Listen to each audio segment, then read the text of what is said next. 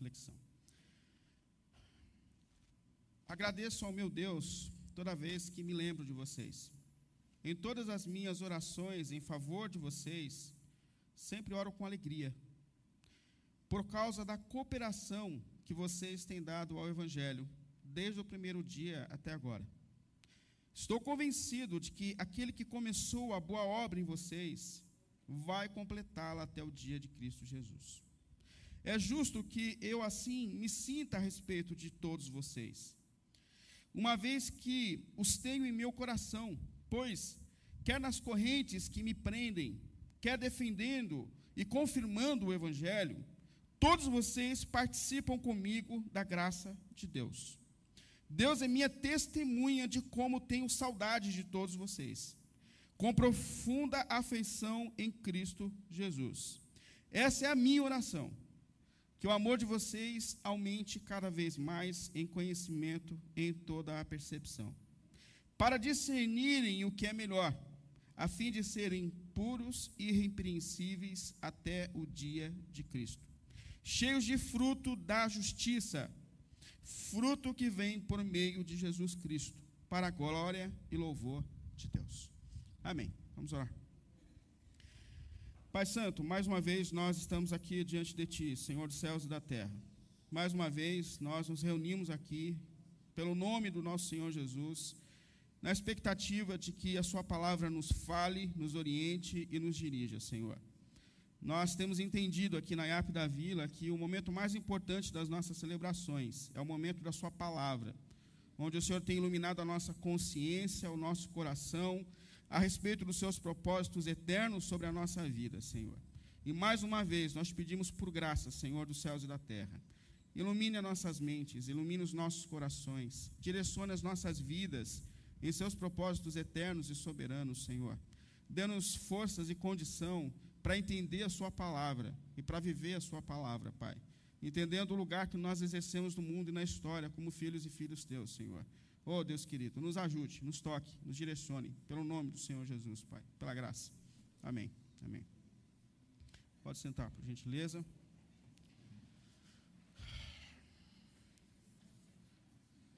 Bom, como já foi anunciado aqui, a gente continua uma série em que a gente tem falado sobre a oração. Na verdade, o tema que a gente tem dado a essa série é orações que mudam a nossa história. Eu tenho uma esperança, uma expectativa no meu coração que, depois de dois meses falando sobre a oração e sobre a importância da oração na vida daqueles que são discípulos e discípulas de Jesus, que depois desse tempo a gente tem uma consciência maior a respeito da importância da oração pessoal na vida de quem se declara seguidor de Jesus.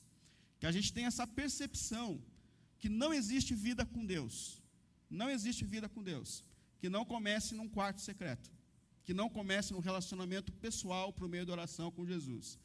Talvez, por vezes, a nossa jornada espiritual tenha sido alimentada por um envolvimento social, é, pela simpatia por um ambiente, pelo ato de gostar de um pastor, de uma música, de uma pregação, é, por estar envolvido em alguma atividade na comunidade e não no relacionamento com Jesus. Mas há um propósito aqui, que depois desses meses refletindo sobre a vida de oração pessoal, sobre o nosso relacionamento com Deus, os nossos corações, as nossas mentes sejam despertados. A importância da vida de oração pessoal. Que não existe jornada espiritual que não comece em nosso quarto de oração. Amém? Por isso a gente continua falando sobre isso. E hoje eu queria falar sobre a importância da intercessão e da busca pelo propósito de Deus na vida e na história. Bom, quando a gente fala de intercessão, a gente fala de uma missão, de um papel que nós exercemos na história, que nós chamamos de um papel sacerdotal, porque cabe a nós, cabe a nós apresentarmos diante de Deus o caos que se estabeleceu nesse mundo. Cabe a nós exercer essa missão de olhar para Deus e dizer: Senhor, olha a situação desse mundo, olha como estão as coisas, olha para essas guerras, olha para a dor de pessoas nesse momento da história, olha, olha o caos que se estabeleceu nessa realidade ao qual nós estamos envolvidos. Cabe a nós esse papel, apresentar diante de Deus o caos Isso é um papel sacerdotal que nós exercemos na presença de Deus, para que, em nome de Jesus, a gente fale a respeito da crise desse mundo que se estabeleceu. Mas, ao mesmo tempo, cabe a nós ser a manifestação do reino de Deus no meio do caos. Porque a igreja, ela caminha com uma esperança. Nós caminhamos com a esperança de que, muito em breve, Jesus vai voltar. E que, quando ele vier, ele vai estabelecer definitivamente o seu reino na história. Ou seja, ele vai acabar com o caos, com o sofrimento, com a justiça, com o mal, tudo vai acabar, mas enquanto Jesus não chega, cabe a nós, como igreja, ser a manifestação desse reino que está por vir, por meio de uma vida transformada, mostrando ao mundo que existe uma outra maneira de viver, que existe esperança, que existe uma outra maneira de nós organizarmos os nossos relacionamentos. Cabe a nós essa missão. Portanto, a, a intercessão é essa atitude de quem se coloca numa brecha entre Deus e o mundo em estado de caos. Entre Deus e o caos que se estabelece por vezes dentro da nossa família. Entre Deus e o caos que se estabelece por vezes dentro de mim mesmo, pelo nome de Jesus. Bom, e mais uma vez, eu quero falar sobre o intercessor, que é o apóstolo Paulo. Se existe uma pessoa bíblica que viveu nessa brecha entre o caos desse mundo e o, clamor pelo reino de Deus, esse homem foi o apóstolo Paulo. E agora, a oração do apóstolo Paulo, o clamor do apóstolo Paulo, a intercessão que ele faz aqui é por uma comunidade que está estabelecida na região de Filipos. A igreja de Filipos foi a primeira igreja que começa na região da Europa. Quando o apóstolo Paulo, se eu não me engano, é Atos 16, mas lá em Atos capítulo 16, o apóstolo Paulo viajando com Silas naquela região, ele passa por esse ambiente onde não existiam ainda sinagogas judaicas, onde normalmente o apóstolo Paulo ia nos dias de sábados para cultuar e falar a respeito do evangelho. E como não tinha sinagoga na região de Filipos, o apóstolo Paulo vai à beira de um rio, porque chegou o dia do Senhor, chegou o sábado. Ele fala: agora a gente para tudo, a gente precisa buscar o Senhor. E na beira de um rio, onde ele separou um tempo para buscar o Senhor, ele encontra com algumas mulheres. E entre essas mulheres está Lídia, a qual se interessa pelo Evangelho. E Paulo prega o Evangelho a essa mulher que se converte a Jesus. E ali na casa de Lídia começa uma igreja. Então Paulo escreve a essa comunidade que ele tem um amor especial. Primeiro, porque ele é o fundador dessa igreja. Ele viu essas pessoas nascerem do nada no Evangelho de Jesus, então ele tem um desejo intenso que essa igreja prospere no Evangelho, cresça, amadureça. Então, é uma igreja que ama porque ele, ele mesmo a fundou. Mas, em segundo, porque essa igreja amava o apóstolo Paulo. Isso é muito interessante. Porque quando a gente lê essa carta, a gente percebe que ele está escrevendo justamente para agradecer a esses irmãos e irmãs pela ajuda que eles estavam dando ao apóstolo Paulo, apesar das circunstâncias difíceis que ele vinha passando. Mas essa igreja nunca tirou os olhos do apóstolo Paulo. Ela sempre está mandando recursos, sustento, mantendo, para que ele consiga ter o básico para continuar vivendo na pregação do Evangelho. Portanto, é uma igreja a quem ele tem uma afeição muito profunda. Se você olhar aí os versículos 7, ele diz: Eu amo vocês de todo o meu coração. Ou é, no versículo 8, é, eu oro por vocês por profunda afeição que eu sinto por vocês, ou seja, eu amo vocês, eu estou orando por vocês intensamente porque eu tenho um relacionamento pessoal de amor com essa comunidade. Aí me cabe uma questão: o que você ora, o que você pede, por aqueles a quem você ama. Quando você dobra os seus joelhos diante de Deus e clama a Deus por pessoas que você ama, seu filho, seu marido, sua esposa, o que você normalmente pede a Deus nesses seus momentos de oração? Para que todos os sonhos deles sejam realizados? Ou na expectativa de que seu filho tenha uma vida plena e feliz, que tudo aquilo que ele tem no coração se realize na caminhada e na jornada dele? Qual é a oração que normalmente você faz? Aliás, qual é a sua atitude de, oração, de amor diante das pessoas a quem você ama profundamente? Qual a sua atitude? Realização dos sonhos. Essa semana, quando eu fazia a lição com o meu filho Vitor, a gente estava falando em geografia sobre consumo e consumismo. Consumo e consumismo. Aí falou, pai, o que é consumo? Consumo é aquilo que a gente faz no necessário. Então você precisa comer, a gente precisa comprar comida, a gente precisa de uma casa, a gente precisa tomar banho, a gente precisa pagar a luz, a água. Isso é consumo, filho, isso é essencial. Mas o que é consumismo? Consumismo é quando a gente consome mais do que precisa. Ah, não entendi, pai. Falou, oh, meu Deus. Falei, vem, vem cá, olha debaixo da tua cama, baú. Aí quando ele olhou, tanto de brinquedo que ele nem liga mais, mas ele continua pedindo, tem 25 nerfs diferentes, e todo ano ele quer mais uma nerf. Eu falei, filho, isso é o consumismo. Isso é o consumismo.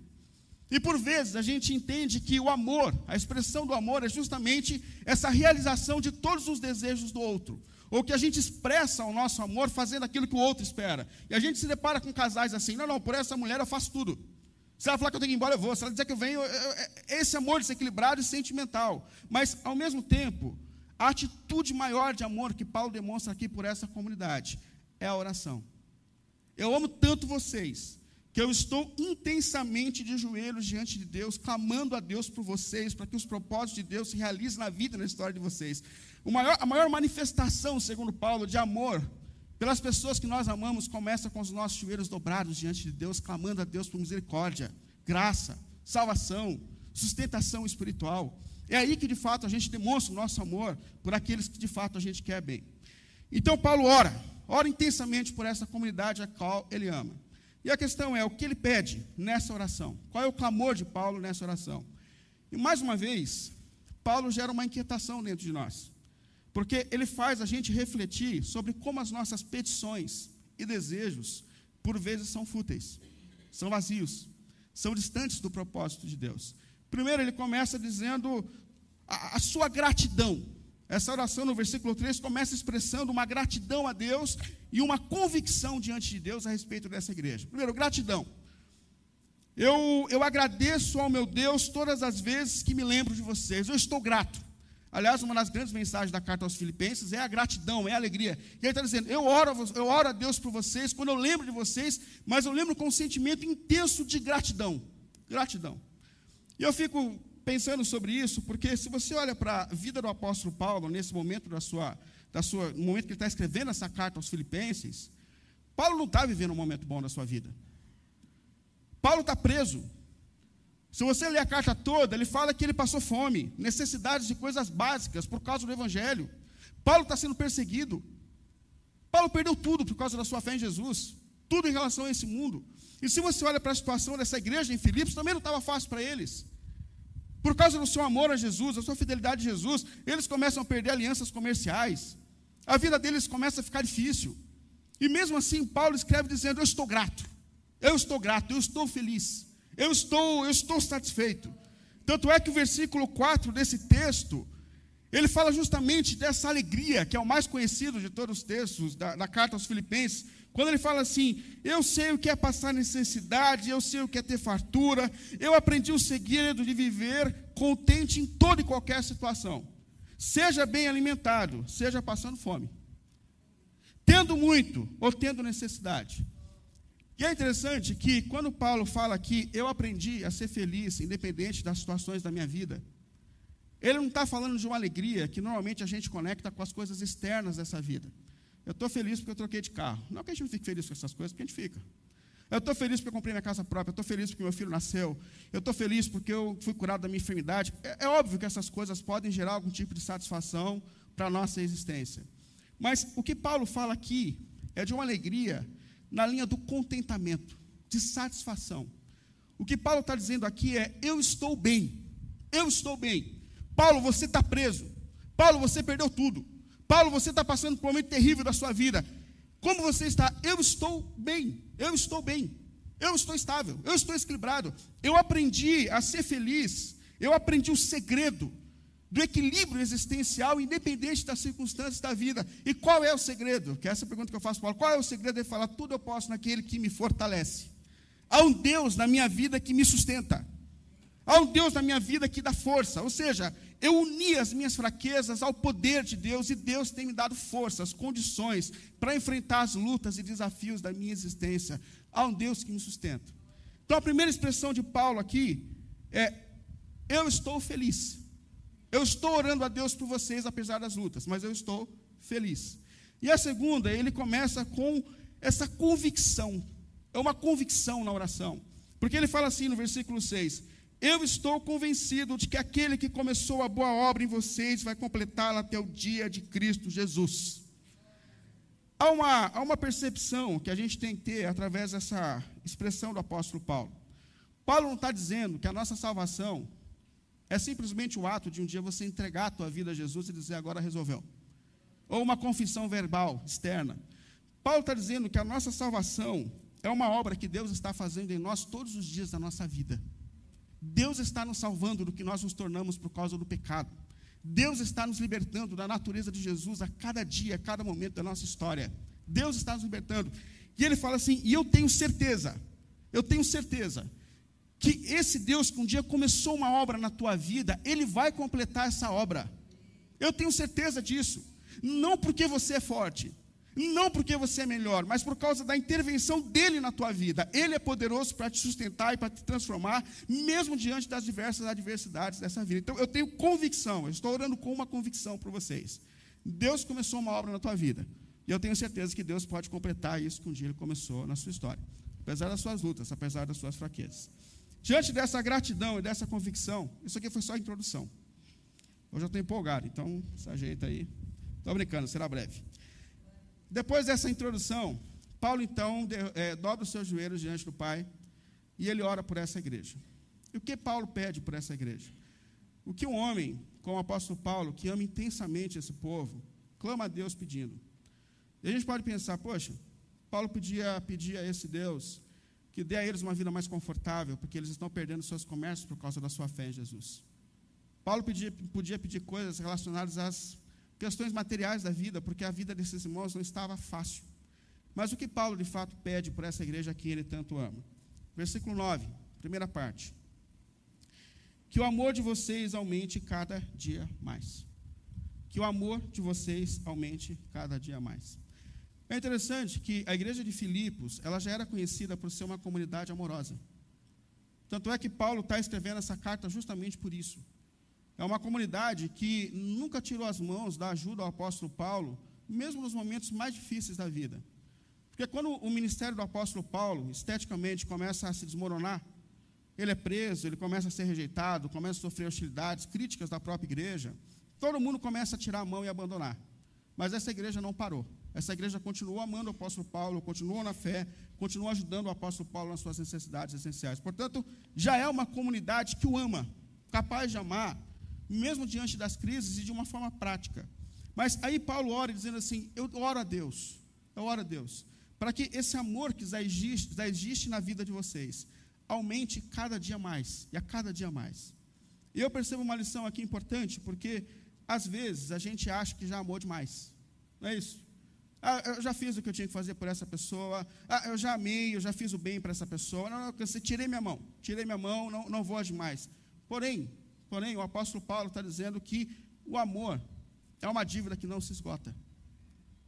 Eu oro para vocês, para que vocês se encham a cada dia mais de amor pelo outro, o amor por Deus, ao ponto desse amor que vocês têm seja algo que transborde na vida e na caminhada de vocês a cada dia mais, a cada momento mais. Talvez seja isso, por, por isso que ele diz lá em Romanos, no capítulo 13, versículo 8, ele fala: Não devam nada a ninguém, a não ser o amor um pelos outros, Pois aquele que ama o seu próximo, esse sim tem cumprido a lei de Deus. Não devam nada a ninguém, a não ser o, o amor. O amor. O amor é uma dívida que não se esgota, que não se esgota. Porém, que o amor de vocês aumente em conhecimento e percepção. Eu acho isso tão importante porque normalmente a visão que nós temos a respeito do amor, ela é romantizada. A visão que a gente tem de amor é sentimento. Se limita ao ambiente de uma dependência, talvez, do outro. Quando a gente presta, por exemplo, atenção nas músicas seculares que a gente canta, a gente sempre tem uma visão de que amar é uma situação de dependência. Você é a luz da minha vida, você é minha estrada, você é meu caminho. Sem você eu não existo. Sem... É, é essa visão que nós temos de dependência de um amor infantilizado. Eu acho interessante que uma vez a minha esposa chegou na casa da avó dela que é extremamente conservadora. Extremamente conservadora. E quando ela entrou, assim, lá de fora, ela ouviu o rádio no último. E assim, a avó da Simone, diferente de vocês que são mundanos, jamais escutaria uma música secular. Jamais, jamais, jamais, jamais. E a Simone lá de fora ouviu a música, tribalistas. Rolando lembra dos tribalistas? Mas os tribalistas no último lá tal. A Simone entrou e falou: Vó, música do mundo. Tá, você está maluca? Como que você pode dizer que está escutando música do mundo? Isso é música de Jesus, você não está pensando que é música de Jesus? Não é de Jesus, foi, é tribal. É, e começou a discussão, falou, como não é? Está aqui, ó, o, o, o, os teus pés me abrem o caminho. Eu sinto e nunca me sinto só. Você é assim, você é tudo para mim. Isso aqui é evangelho, minha filha. Falei, não é, vó. Isso aqui é quando tocou. Quando tocou a próxima música, eles perceberam que não tinha nada de evangelho, né? Porque a música não tinha nada a ver.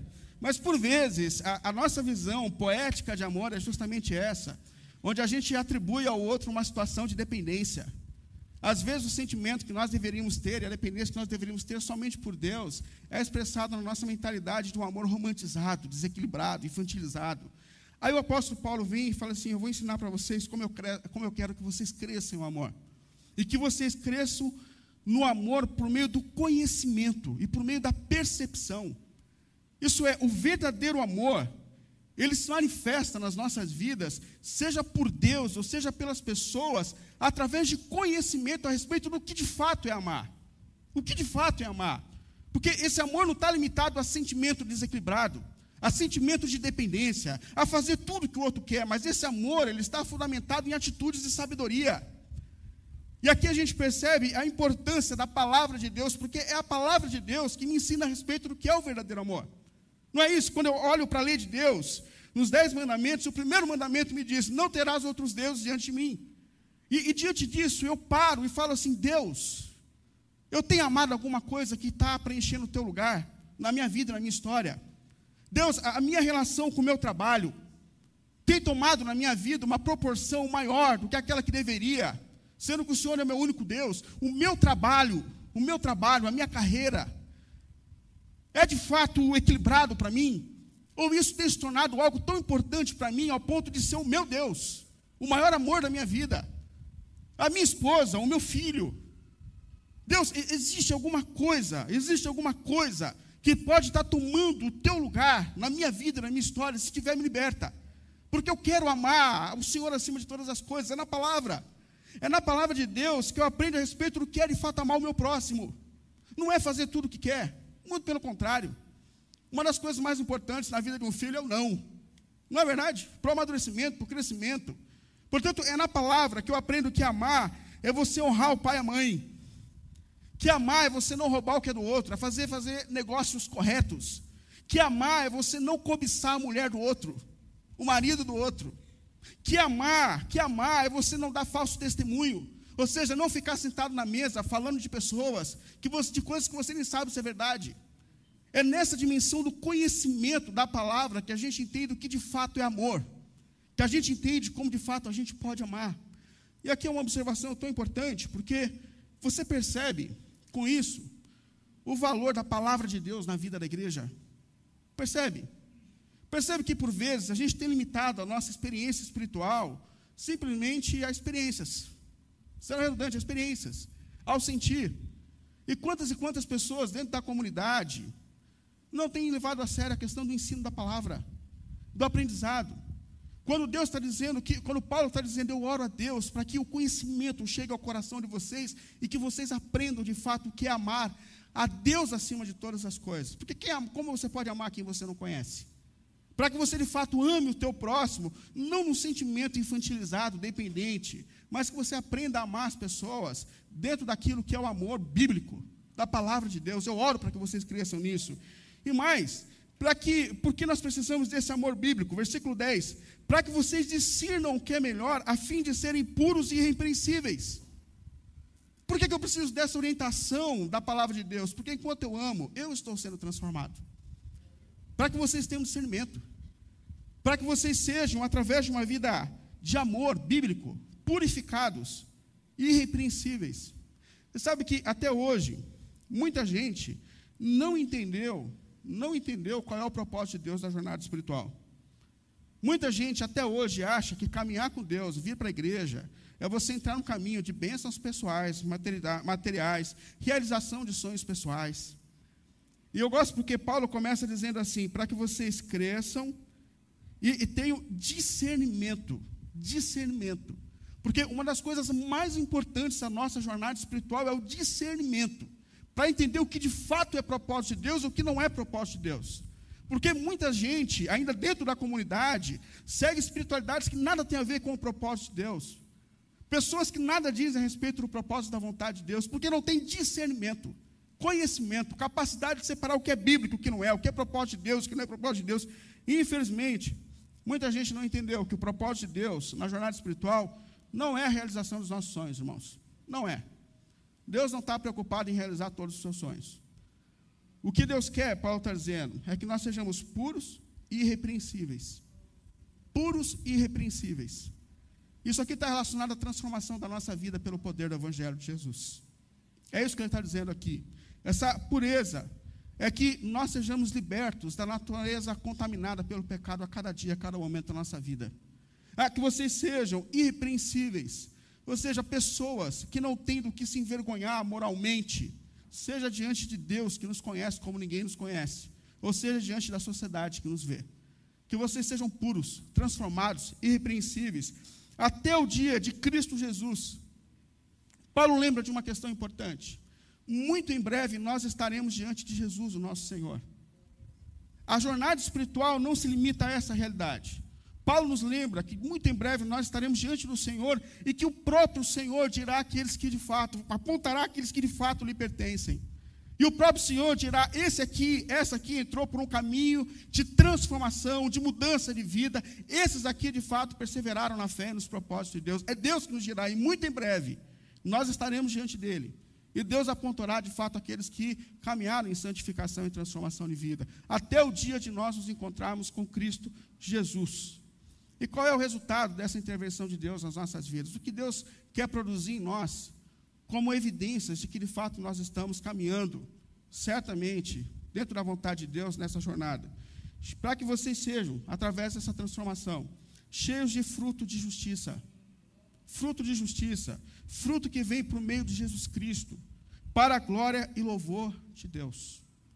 Primeira coisa, para que vocês sejam cheios nessa jornada de frutos de justiça. Isso aqui é o fruto do Espírito.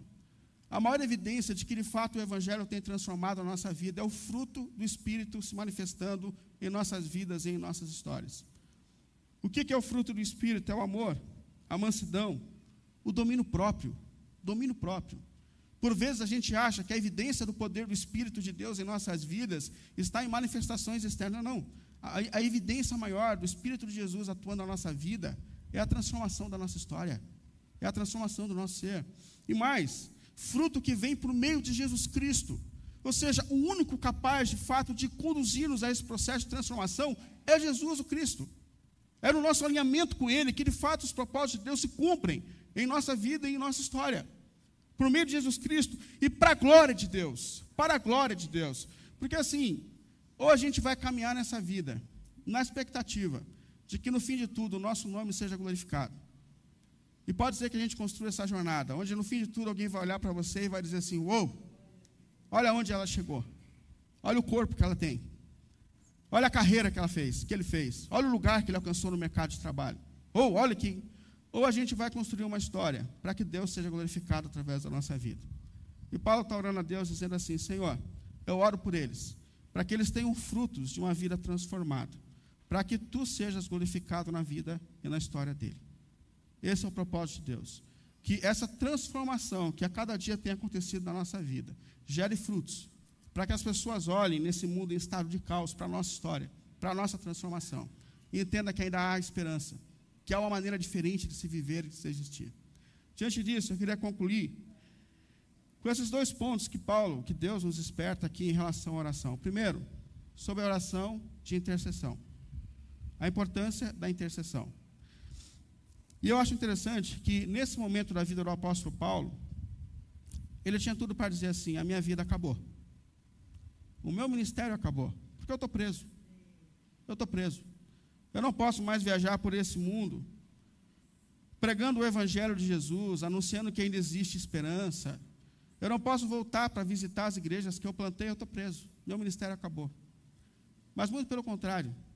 Quando as portas se fecham de uma cela para Paulo, ele cai de joelhos diante de Deus e ele clama ao Senhor. Ele pede misericórdia. E ó, o ministério do apóstolo Paulo não tornou-se menos poderoso quando ele não pôde mais viajar. Muito pelo contrário. Através das suas orações, clamores e intercessões, Deus continuou operando poderosamente na história, trazendo transformação e salvação a muitas e muitas e muitas pessoas. Isso me faz refletir sobre o mínimo que eu deveria fazer como seguidor de Jesus que é viver de joelhos, intercedendo pelo caos que se estabeleceu nesse mundo e na história. como eu olho para esse caos, como eu olho para as guerras que estão acontecendo, como eu olho para tantas pessoas que eu sei que estão indo sem conhecer Jesus como Senhor e Salvador da sua vida, como eu olho para pessoas que eu amo, que eu sei que ainda não estão próximas de Jesus, como eu olho, como eu olho para o caos que se estabeleceu nesse mundo. O que eu faço diante disso? No mínimo que eu devia fazer é, assim como Paulo, dobrar os meus joelhos diante de Deus e dizer: Deus, tem misericórdia, Senhor. Tem misericórdia, Senhor. Oh, Deus querido, não permita, Senhor, que, que tantas pessoas se vão sem te conhecer, Senhor. Deus, olha, olha para o caos e para o sofrimento que se estabeleceu nesse mundo, Senhor. Tem misericórdia, Senhor. Resgata, age, porque como eu posso me dizer discípulo de um Deus que abriu mão da sua glória? Que abriu mão de tudo que é, que entrou na história justamente porque ele olhou para o caos desse mundo, porque ele olhou para o caos da minha vida, mas esse Deus veio na minha direção e deu a vida por mim numa cruz. E como eu posso me dizer discípulo desse, desse Deus, se eu, no mínimo, não tenho lutado espiritualmente, para que o caos, a dor, o sofrimento seja de alguma maneira aliviado? Então, Paulo aqui me faz despertar e te faz despertar sobre a intercessão, sobre como nós estamos nos posicionando diante do caos desse mundo? Como você tem olhado para os seus parentes em Cristo? Como você tem olhado para as notícias de sofrimento nesse mundo? Quanto você tem lutado, o mínimo que nós deveríamos fazer, Deus está dizendo, é viver com os nossos joelhos dobrados diante de Deus, dizendo: Senhor, tem misericórdia, Senhor, tem misericórdia, Senhor, tem misericórdia. Nós apresentamos diante de Ti o caos desse mundo e pedimos que nesse momento tão difícil, o Senhor manifeste o Teu reino, alívio, graça, misericórdia, mas ao mesmo tempo me faz perceber o propósito de Deus através da minha vida. Porque enquanto a volta de Jesus não chega, cabe a mim ser a manifestação desse amor de Deus sobre a história. Então, essa oração por mim mesmo, onde eu digo assim: Senhor, transforma a minha vida para que no meio desse mundo de caos, por meio do, que está acontecendo aqui, eu seja, na minha maneira de ser, de viver, uma manifestação do teu amor, que as pessoas do meu ambiente de trabalho percebam que existe uma outra maneira de viver, que existe esperança em Cristo, que ainda existe salvação, que Deus ainda há de interferir na história. Então cabe a mim esse desejo, esse clamor diante do Senhor, dizendo: Senhor, Senhor, Senhor, tem misericórdia, Senhor. Eu estou na brecha, em nome de Jesus clamando pelo desespero desse mundo. Mas ao mesmo tempo, Senhor, eu clamo a Ti. Faça de mim uma resposta a esse mundo que sofre. Faça de mim, de mim, uma manifestação do reino que ainda está por vir. Eu espero a Deus, espero em Deus, que Deus nos ajude a exercer essa missão sacerdotal que nós temos, de ser pessoas que lutam espiritualmente, clamando para que o reino de Deus, que logo está por chegar, logo está por vir, seja de alguma maneira vivido nesse momento, trazendo alívio à dor, ao sofrimento que existe no mundo e na história. Pelo nome de Jesus. Amém. Vamos ficar em pé.